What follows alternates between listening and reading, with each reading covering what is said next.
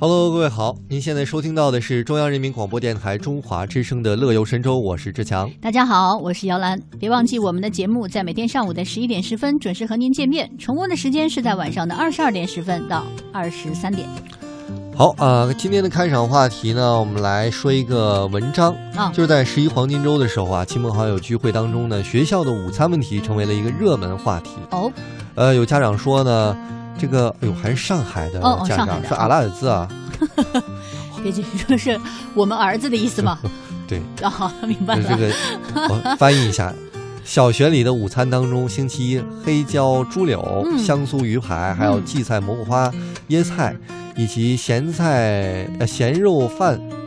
哦，这应该是上海小吃吧？咸肉菜饭，啊，还有紫薯，还有白菜粉丝肉皮汤，吃的不错啊，我一觉得啊顿才十二块钱。那真的是吃的很好哎，我都馋了又是黑椒猪柳，又什么香酥鱼排，对吧？嗯，哇，而且我觉得营养很丰富。你看，有有这个猪肉，有鱼肉，有菜，对吧？还有汤，又是紫薯，但是粗粮。这个有的家长也反映说呢，说这个、嗯这个我们女儿啊刚上一年级，碰上鸡腿儿都不知道怎么吃，啊，宁可吃白饭，急死大人了。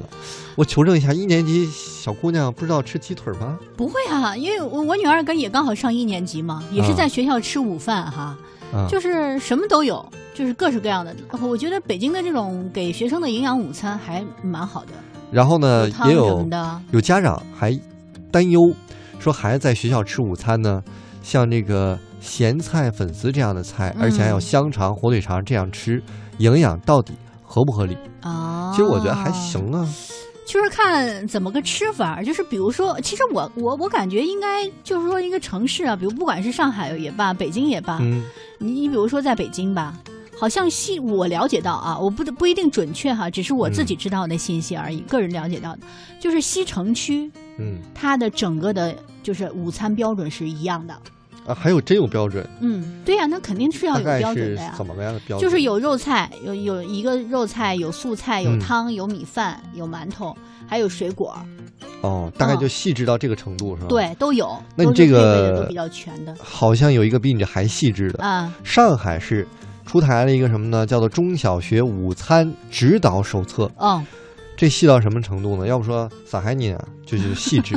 说一份黑椒牛柳套餐，嗯，就是含蚝油要一克，糖两克，哦酱油三克，烹饪油三克，要按照这样的精细度来做，其实我觉得这个很难把握吧，真的是很难。把握。也就是说它，它所以它是什么手册？指导，指导 是指导意见，不不具有一定的这个、嗯呃强制性哈。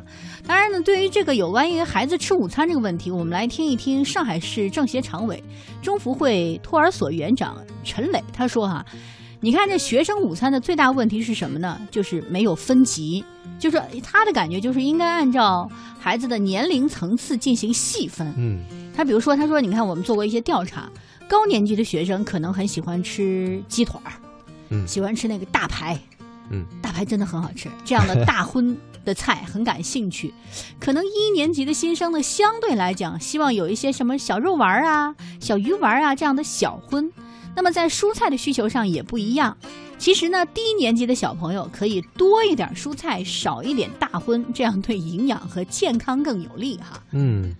然后呢，我们看到这个上海市政协委员安祥清也指出说，孩子午餐意义呢，远远要超过奥数成绩的高低。健康饮食习惯应该在幼年形成，并影响一生。对，其实现在说实话，这个家长们对学生的午餐真的是非常非常的关注。嗯上海高安路一个小学的校长滕校长啊，他说了：“哎呀，针对家长给我们提的意见，我们当然会吸取一些经验教训哈，嗯也有一些好建议可以采纳，尽量呢尽可能的来提供让绝大多数孩子满意的午餐。嗯而且他们经常会与家委会一起来讨论。”午餐问题，你们需要让孩子吃什么，也会听取一些家长的意见。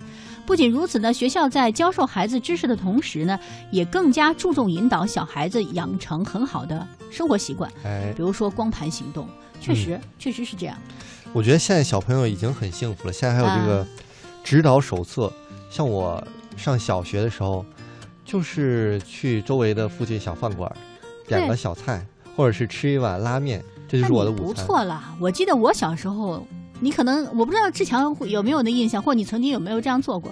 就你脖子上挂挂个绳儿，绳上会有家里的钥匙，啊有有有有，对吧？这样也会丢。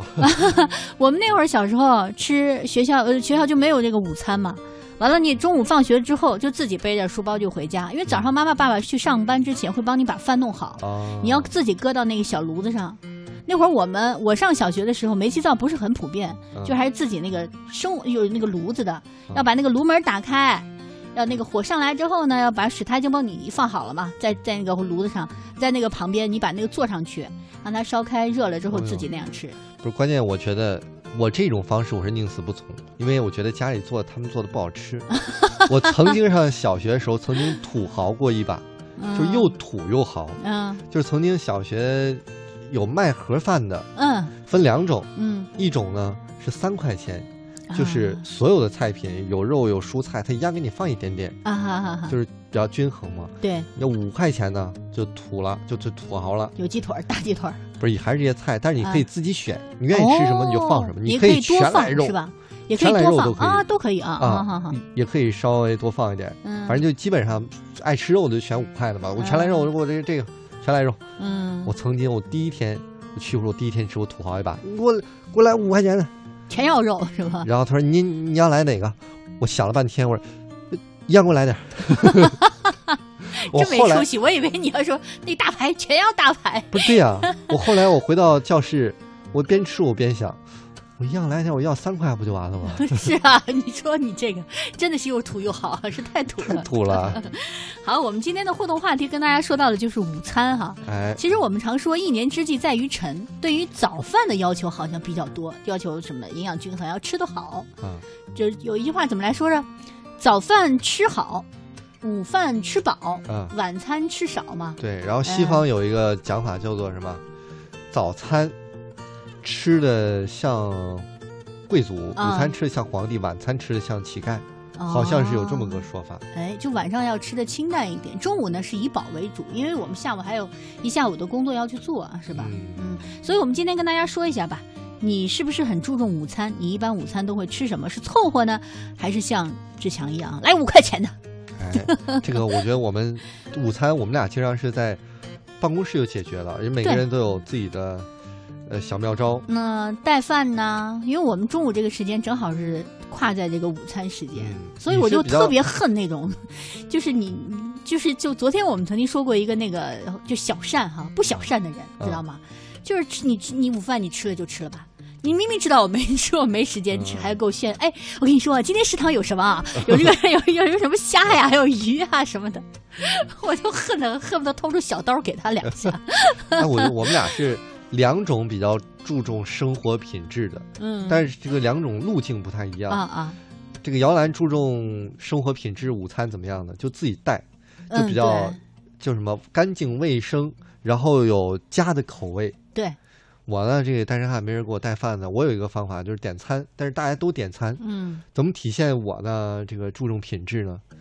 就我几乎尽量不点重样的，每一天都不重样尽量，啊，而且呢，就只要我想吃这东西怎么复杂，都没关系我都想点。啊。我曾经干过最作的一件事，就是曾经在走廊点了一个什么呢？点了一个北京烤鸭，跟那儿卷，因为我真的我们吃饭都是在走廊，其实拿一小马扎，然后坐那儿。对端着小饭盒说这种造型，我能我能点一个北京烤鸭，我我你你知道你刚才说的时候，我第一反应是，他不会点了一个海底捞吧？北京烤鸭也挺作的。我这个饼、嗯葱、黄瓜、酱、鸭，我摆了一溜，啊那，场面那，挺壮观哈。嗯你你这还不算作，我跟你讲，我真的有一个好朋友，他因为在中午也在单位吃饭，啊单位食堂吃的很腻，他就不大去。不大去呢，他有一天他就晒出了自己的午餐，一个人啊，嗯，真的就点了一堆火锅，就是那啊个送的那个呷哺呷哺，啊那小火锅，一小火锅。因为呷哺呷哺他现在给你送的不但送锅，还送炉子，电磁炉嘛跟。那等着，呃，没有人等着，就是你吃完了之后你，再叫他，你跟他打电话，他就来取，就是属于这样，就是各式各样的菜，完了一个小火锅，就自己一个人就在那儿吃。我这个午餐的时间只有一个小时啊，嗯午休时间。我说你也不嫌费事儿，他说人总是要对自己好一点的嘛。这个我是认同的，嗯 我觉得嗯这个方法下次也许我可以尝试一下。我在我我觉得你要是在走廊上吃火锅，你就要被逮起来了。太这大家为了午餐也是蛮拼的呃，是啊，啊！我们也期待大家把自己的午餐故事以及你中午的一些餐谱哈、嗯菜单都给我们亮出来，我们比一比筛一筛。好。